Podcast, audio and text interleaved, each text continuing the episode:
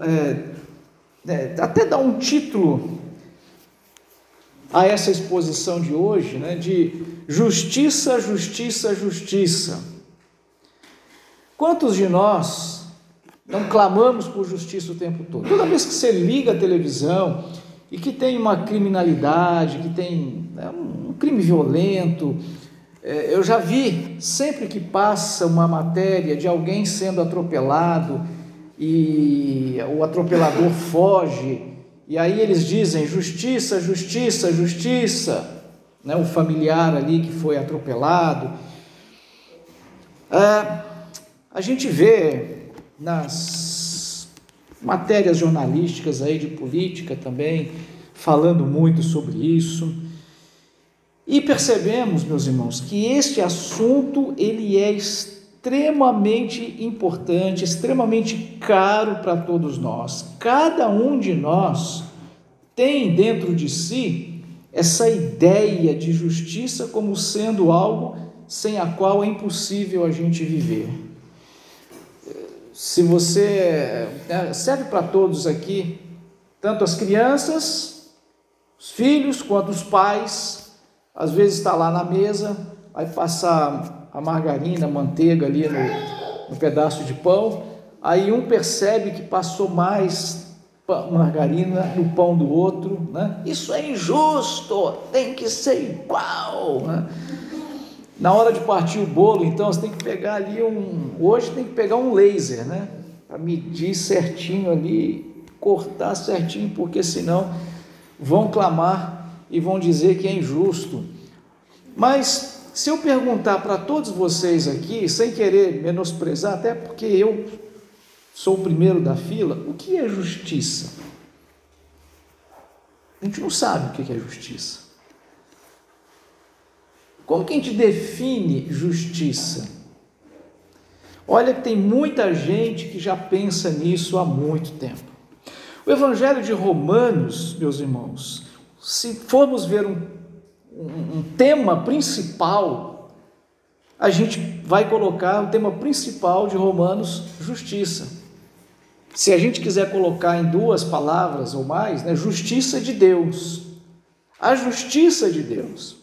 Agora, quando a gente compreende é, o momento, porque hoje nós temos a nossa consciência, nós temos a nossa ideia de justiça uma ideia de justiça do Ocidente do século 21, 20, 21. Mas se a gente for olhar, mesmo em outras culturas, mesmo nos dias de hoje, a gente vai perceber que talvez aquilo que é justo para nós não é justo numa outra cultura, num outro lugar. Então, primariamente ou primeiramente, a gente entender qual era o conceito de justiça daquelas pessoas para as quais o apóstolo Paulo dedicou, né, destinou essa carta, a gente vai conseguir é, ter a mente muito mais é, é, clareada para compreender todo o restante da carta, principalmente um ponto que é um ponto delicado ainda hoje, que muita gente não consegue compreender mesmo, que é essa questão da eleição, da predestinação, isso é justo, não é justo, é injusto, é, muitos dizem que a doutrina da predestinação, da eleição, ela é injusta para com aqueles que não foram predestinados.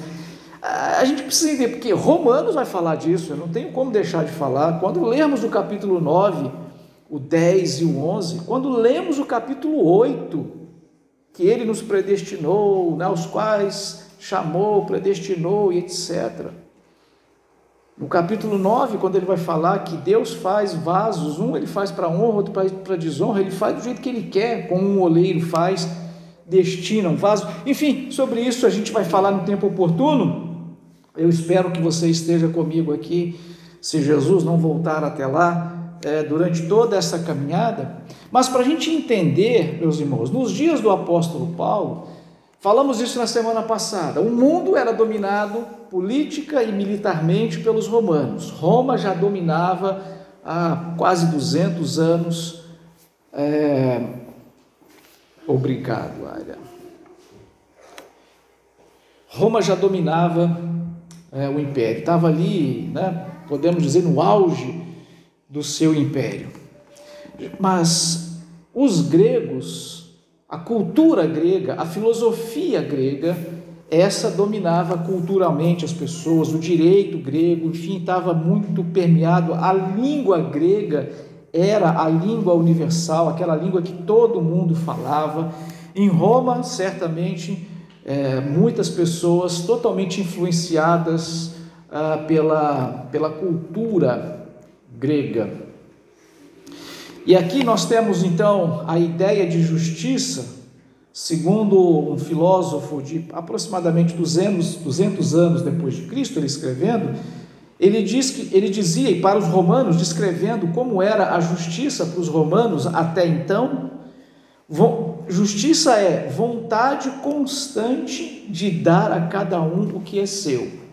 Então essa é uma ideia que todo mundo tinha assim, sabe? Eles talvez não soubessem definir, mas essa ideia estava na cabeça de todo mundo. O que, que é justiça? É uma vontade constante de dar a cada um o que é seu, o que é seu de direito. Entender isso vai ser muito importante para a gente compreender o que, que o apóstolo Paulo vai dizer a partir do capítulo 1, verso 18 eu gostaria de ter, entrar nele hoje, mas eu não vou fazer isso, senão a gente vai ficar muito longo. Já é, esse, esse, esse filósofo, né, esse, não sei se a pronúncia é muito correta, ou piano romano, mas um outro filósofo, talvez para muitos o mais importante dos filósofos, o Pelé dos filósofos, o Aristóteles, para ele a gente tem a ideia de justiça um pouco diferente. Mas enquanto você fica observando aí essa, essa, esse gráfico, né, essa, esse mapa mental, então para os, é, para os romanos, é, acho que, não sei se a letra está muito miudinha, né? Justiça é a vontade constante e perpétua de dar a cada um o que é seu. Já para os gregos, e aí absolutamente influenciado pelo pensamento do Aristóteles, nós temos ali duas categorias, podemos dizer assim, de justiça. Ele dizia que existe a justiça universal. A justiça universal seria, grosso modo, comportar-se virtuosamente em qualquer circunstância. Aí a gente teria que entender e dizer muito sobre o que seria virtude, né? Mas virtude é fazer tudo aquilo que é bom, tudo aquilo que de alguma forma é bom. Então, é, é, né, a, a, própria questão de ser justo no sentido de dar a cada um o que merece, a coragem, é, a bondade, para eles é, são essas virtudes. A gente talvez até colocaria aqui para nós, a gente falaria em termos de fruto do Espírito, conforme está lá em Gálatas. Então, a justiça que seria a justiça universal seria essa ideia, esse conceito, esse conceito. Comportar-se virtuosamente em qualquer circunstância. Já do outro lado, a gente tem então a justiça particular. Então, você tem a, a justiça universal né, e a justiça particular, que nesse sentido vai se manifestar de duas formas.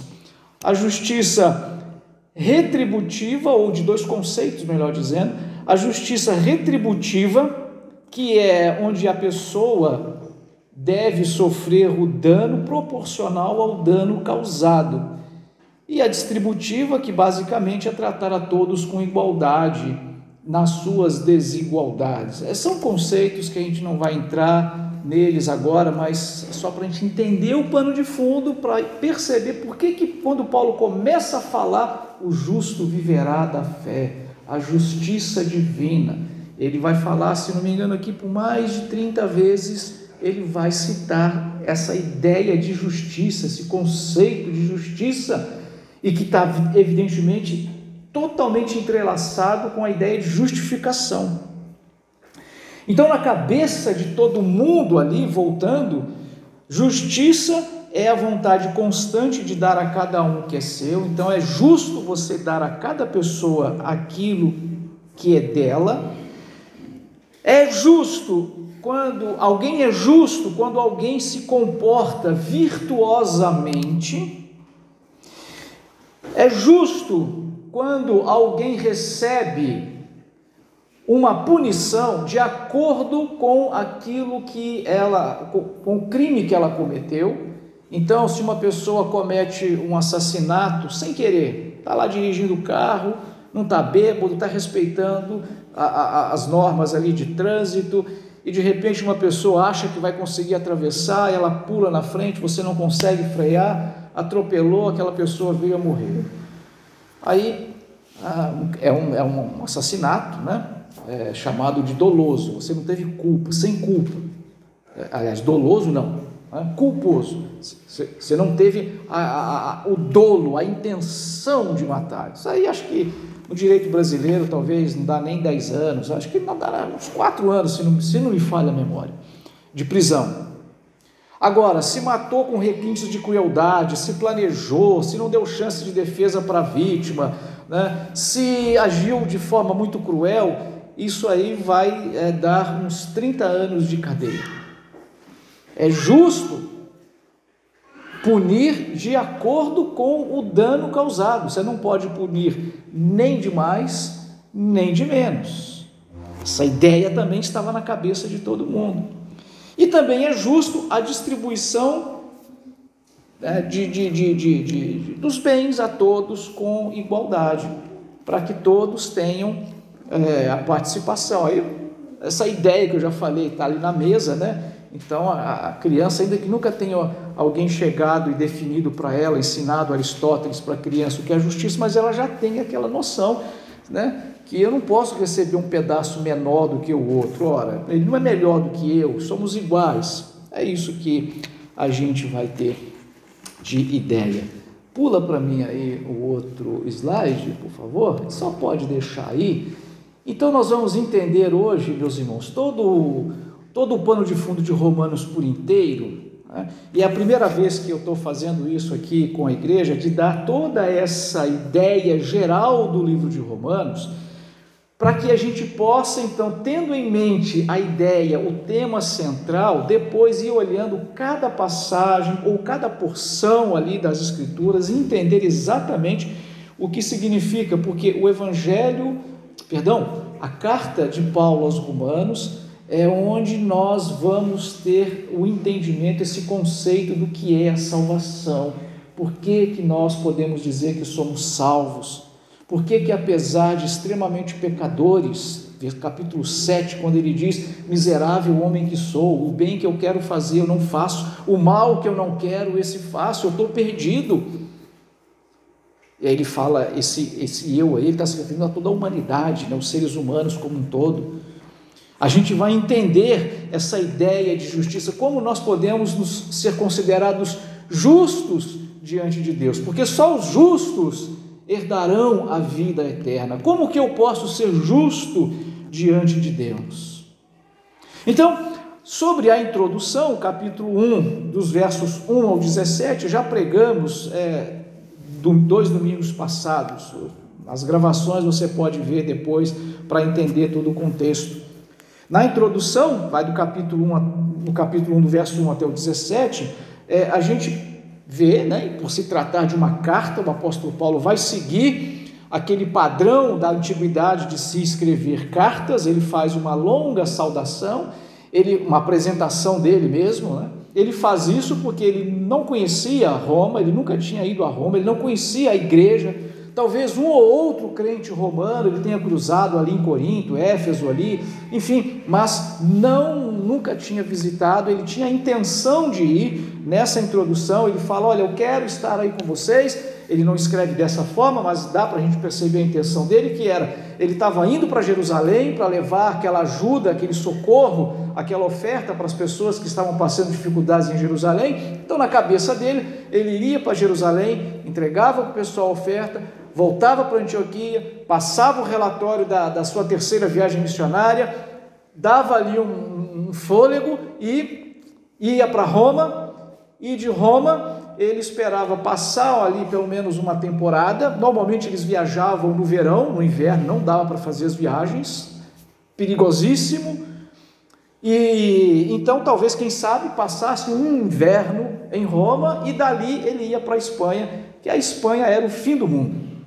A Espanha era o confins da terra em direção ao ocidente. Eles não conheciam nada além da Espanha, porque era só mar. A gente sabe que as Américas foram descobertas, segundo a história, aí por volta de 1500, um pouquinho antes. Mas até então, Espanha seria o fim do mundo. Como Jesus Cristo disse que deveríamos ser testemunhas no fim do mundo, é para lá que ele queria ir. Já no capítulo 1, do verso 18, até o capítulo 3, verso 20, o apóstolo Paulo então vai começar a descrever como que toda a humanidade está debaixo do julgamento, está sob a justiça de Deus, eles são culpados diante de Deus. Nesse, nesses versos aqui, capítulos, versos, né, são dois capítulos e meio aproximadamente, aí, quase três, pegando versos de um e de outro. O apóstolo Paulo então vai descrever e vai provar para as pessoas aquilo ali que os, os, o Aristóteles estava, fazendo, estava falando, sobre injustiça, aquela perspectiva da virtude, que justo é quem pratica a virtude, quem pratica os vícios, aí vício no sentido de é, oposição à virtude. Então, vir, vício e virtude. Tá? Não estou falando de vício no sentido de consumo de droga, seja qualquer droga. É, às vezes a gente entende vício só isso. Não, mas vício no sentido de, de qualquer tipo de erro. Tá? Ou algo que é contrário à virtude. O apóstolo Paulo vai provar e vai demonstrar que todas as pessoas, sem exceção, todos os seres humanos, todos pecaram e destituídos estão da graça de Deus. Ele vai dizer lá no capítulo 3 isso. O apóstolo Paulo vai demonstrar então que não há nenhuma virtude em nenhum ser humano. Não existe ser humano virtuoso por si só. Todos pecaram, todos estão mortos em seus delitos e pecados. Essa citação já é de Efésios. Não há desculpa pois a coisa certa a, se, a, a, a, coisa certa de ser e fazer, é, né, ela é de conhecimento é, universal. As pessoas sabem o que é certo e o que é errado. Você que é pai, os, os, os jovens aqui, os adolescentes, hum, talvez não vão conseguir perceber isso ainda, mas vocês perceberão. Mas quem é pai, quem é mãe, a gente sabe quando a criança sabe que está fazendo coisa errada. Estou falando de criança, estou falando de bebê, menos de três anos. A gente sabe. Só dele olhar para a gente, a gente sabe que ele sabe que está fazendo coisa errada. Não tem desculpa. Quando nós olhamos um, um, um quadro, uma pintura maravilhosa, quando nós olhamos né, para um, um aparelho de celular lindo, maravilhoso, que joga, tem aquela jogabilidade que não trava. Né? Esse é bom, essa empresa é boa, esse pintor é maravilhoso. É, é, é, alguém que compôs uma música, um arquiteto que fez uma casa maravilhosa. Né? É, eu, sinceramente, eu achei é, meu sonho é ter um armário daquele ali em cima da pia da minha cozinha. Em nome de Jesus, a gente não vai ter um ainda. Né? Mas é legal, né? Fica pensando, coloca agora a luzinha de LED colorida para hora de né? Lavar a louça, tá ali com luz azul, luz verde, para animar mais ainda e tal. Quando a gente vê um negócio desse, eu não sei se você é igual a mim, fica lá naquelas redes sociais, eu fico só olhando, uma atrás da outra. Cada cozinha maravilhosa, cada sala, e a gente fica ali e olha, e olha, que arquiteto bom e tal. É, você nunca vai pensar que aquilo surgiu do nada. Tem alguém que fez aquilo. A criação revela que existe um Criador, é isso que ele vai dizer. Então, todas as pessoas, ainda que nunca tenham ouvido falar de Jesus Cristo, elas sabem o que é certo e o que é errado, o que é justo, o que é injusto, o que é virtuoso e o que não é virtuoso.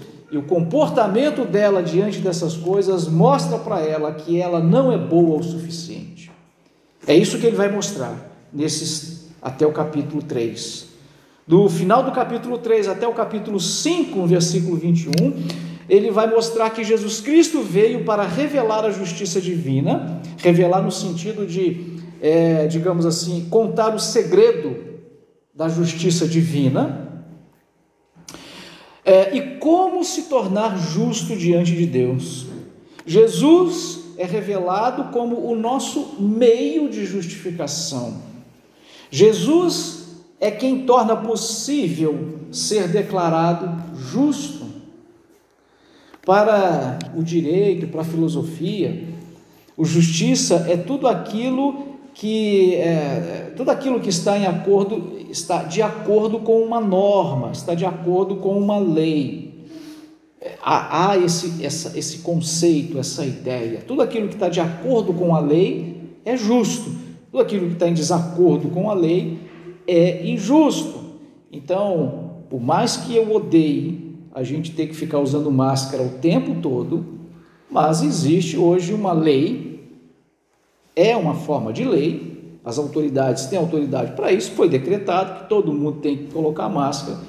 Então, se eu estou aqui nesse ambiente, pelo menos é, foi dito isso, eu devo utilizá-la. É, é, essa é uma norma. Tá? E aqui eu não estou falando caso você não tenha, a questão não é essa. Estou dizendo que a gente, né, é, é, essa é a norma. Eles disseram isso, porque se eu pudesse, a, a minha vontade era desobedecer, mas enfim, prova o quanto eu sou injusto.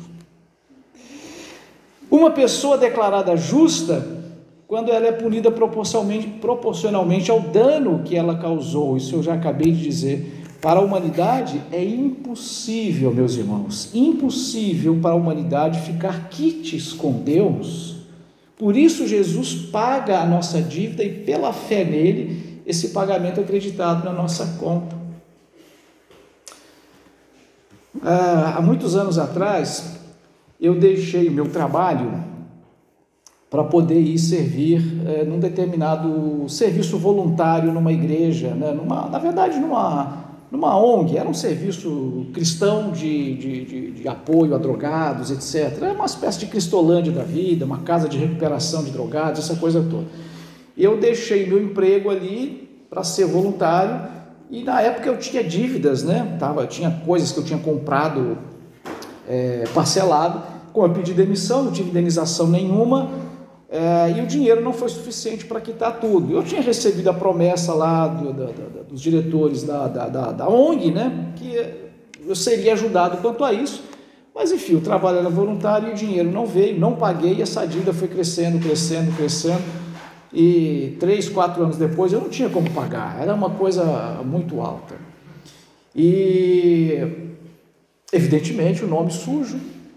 Aí um dia, alguns irmãos de uma igreja, eles ficaram sabendo dessa minha situação, ficaram sabendo de tudo e falaram: olha, nós vamos lá pagar para você.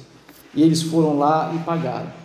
E agora eu podia passar na frente da loja de novo, né, de cabeça erguida, porque a dívida foi paga. Mas não fui eu quem pagou essa dívida. Eles pagaram para mim. Mas eles acreditaram essa, esse pagamento, esse benefício na minha conta. Nós não podemos, nós não temos a capacidade, nós não temos a virtude necessária para ser declarados justos diante de Deus, porque é, o preço, Romanos vai dizer isso também, né? o salário do pecado é a morte. A ideia de que, se a gente fosse colocar isso em uma ilustração financeira, quanto custa para quitar a dívida? Eu lembro na época, né, era algo em torno assim, tipo uns três salários mínimos. Para mim aquilo era uma enormidade. Para quem não tinha nada, nem um centavo, não ganhava nada, eu trabalhava de voluntário, não ganhava nada. Eu não tinha esse dinheiro, era uma montanha de dinheiro. Então, Deus disse o seguinte: olha, para você ser declarado justo diante de mim, o, o montante é a vida. Mas se eu der a vida, eu fico sem a vida. Por exemplo, suponhamos que eu tivesse, sei lá, né, na época, um carro. Um carro que valesse lá aquela dívida. Aí eu falo, eu te dou o carro e quita a dívida. Aí o cara falava, o dono da loja, tá bom, eu aceito. Eu dava o carro, a dívida era quitada, eu fico sem carro. Não é? Assim funciona. Então, se Deus diz quanto custa a vida, eu dou a vida para poder pagar os meus pecados, eu não tenho mais vida, a vida foi e assim ficou sem nada. Você percebe? Por isso que o ser humano não consegue pagar a dívida. Aí Jesus paga essa dívida por nós, porque ele tem vida para oferecer por toda a humanidade. E tem poder para receber a sua própria vida de volta. Que foi o que aconteceu e que é o e é isso que nós vamos entender em pormenores. Você percebe? Eu estou dizendo muita coisa aqui agora para a gente entender tudo que veremos na carta de Paulo aos Romanos daqui para frente. A justiça divina, então, do capítulo 6 até o final do capítulo 8, a justiça divina é a nossa esperança de vitória sobre o pecado. Ao mesmo tempo que a justiça divina diz que eu sou pecador e tenho que morrer, essa própria justiça diz que existe um meio de vencer o pecado. A impossibilidade da norma, da lei, aí vai ficar muito claro com isso na transição do capítulo 7 para o capítulo 8, a impossibilidade da lei justificar uma pessoa, O apóstolo Paulo vai argumentar que a graça de Deus, operada através de Jesus Cristo, é o, é o que nos declara justos. A lei, ainda que seja algo bom, só tem o poder de evidenciar o pecado. A graça, a misericórdia, a graça misericordiosa de Deus é o que nos dá vitória contra a natureza humana. A gente vai entender bem, meus irmãos, porque é o seguinte: a lei diz assim: olha, é, você que nunca cometeu um assassinato, diante dessa perspectiva, você é considerado uma pessoa justa. A lei brasileira olha para mim e diz: você é justo. E eu sou mesmo. E eu posso bater no peito, eu sou justo. Eu nunca matei uma pessoa. Mas, por que, que eu nunca matei? Porque a lei diz: você não deve cometer um assassinato, a lei brasileira. Mas essa lei é boa, claro que é boa.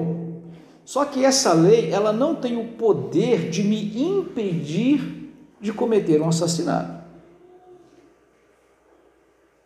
A lei não tem poder de nos tornar, de nos declarar justos. A gente vai entender muito bem isso. Só a graça de Deus tem o poder de me declarar justo. E Deus providenciou na sua justiça, nos seus atos de justiça, essa declaração. Ou seja, ele condenou o pecado, o meu pecado, ele condenou em Cristo Jesus e oferece gratuitamente, graciosamente a mim e a você a justiça que é de Jesus, ela oferece para você. Por isso que eu vou poder dizer que eu sou justo diante de Deus, não pelos meus méritos, mas sou justo diante de Deus por causa do que Jesus Cristo fez por nós. Por fim, como eu disse, já antecipei aqui no de 9, capítulo 9, até o último verso do capítulo 11, você veja que ele vem caminhando por esses nove capítulos para fazer com que todo mundo entendesse esse conceito de justiça, de entender por que, que Deus é, digamos assim, obrigado a é, mandar a humanidade inteira para o inferno. Você sabe disso, como eu disse no começo. Quando você vê na reportagem na televisão um sujeito né, que atropelou, algumas delas são flagrantes. Outro dia eu vi uma delas uma pessoa, uma mulher que atropelou um, acho que um ciclista, enfim, um pedestre, alguém. Ela foi pega. Ela estava tão bêbada que ela não conseguia sair do carro. Quando saiu, você via que ela estava toda. Né? E mesmo só assistindo a TV, a gente fala: essa mulher tem que apodrecer na cadeia. E aí ela foi para a delegacia, teve um blá blá blá lá com o, com o delegado e saiu. E o delegado disse que fez a ficha dela, mas ela, né, rica, advogado, foi lá na cadeia e tudo, e ela saiu. A gente fica indignado com isso. Isso não é justo. Não foi aplicada a justiça devida, ela tinha que já ficar presa, ela foi presa em flagrante, estava bêbada, ela atropelou errado, porque ela invadiu lá uma, ela, acho que ela não conseguiu fazer uma curva de tão rápida que ela estava, ela atropelou um monte de gente lá, um morreu, mas outros foram atropelados. O nosso senso de justiça clama: quem cometeu um crime tem que ser punido por esse crime. Então a gente vai entender por que, que a humanidade inteira está condenada está presa. De novo, dizendo nas palavras de, de Paulo em Efésios, está morta em seus delitos e pecados. Morto aí é a ideia dessa prisão eterna. Por isso que agora ele vai conseguir fazer entender que aqueles que são salvos são salvos porque Deus decidiu agir com misericórdia e perdoar alguns de maneira absolutamente imerecida. Não merece mesmo o perdão, não merece.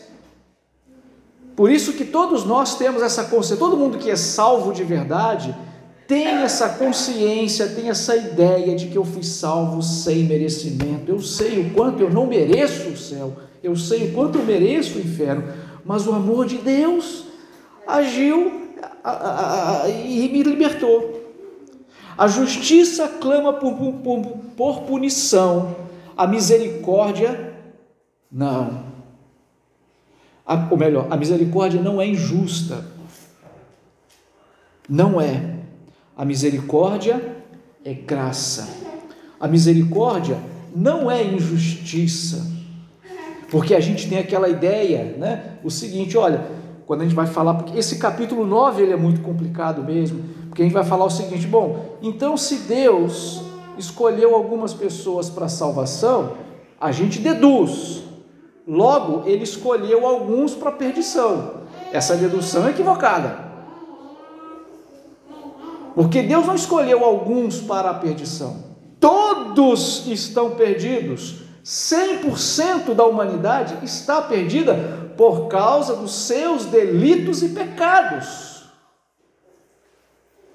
Agora, quando Deus age com misericórdia com um ou outro, Ele não está cometendo injustiça para com aquele que não foi alvo da misericórdia. Injustiça não. Não existe injustiça. Existe misericórdia e graça para com aquele que foi alvo da salvação. Mas injustiça, ela não existe. Nós temos aí um exemplo, apesar de que o exemplo não é perfeito, o exemplo não é perfeito, muito pelo contrário, ele é absolutamente corrupto. Mas nós temos o um exemplo aí do que está acontecendo na política brasileira. O ex-presidente, ele foi condenado em todas as instâncias da justiça. Ele não foi condenado por um juiz, ele foi condenado em três instâncias, por unanimidade em todas elas. O mesmo Supremo Tribunal Federal que reverteu a situação, esse mesmo Supremo negou, eu posso estar cometendo um ato falho aqui, mas assim, se não me engano, mais de 100 habeas corpus para paralisar o processo. Ele negou, porque as provas eram robustas.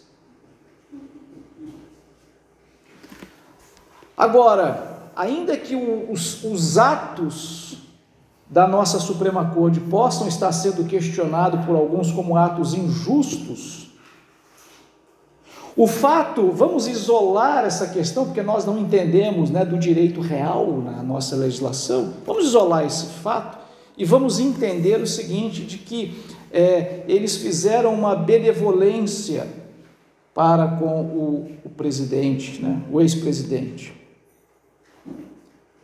E ele, até agora, foi o único que se beneficiou dessa, dessa ação.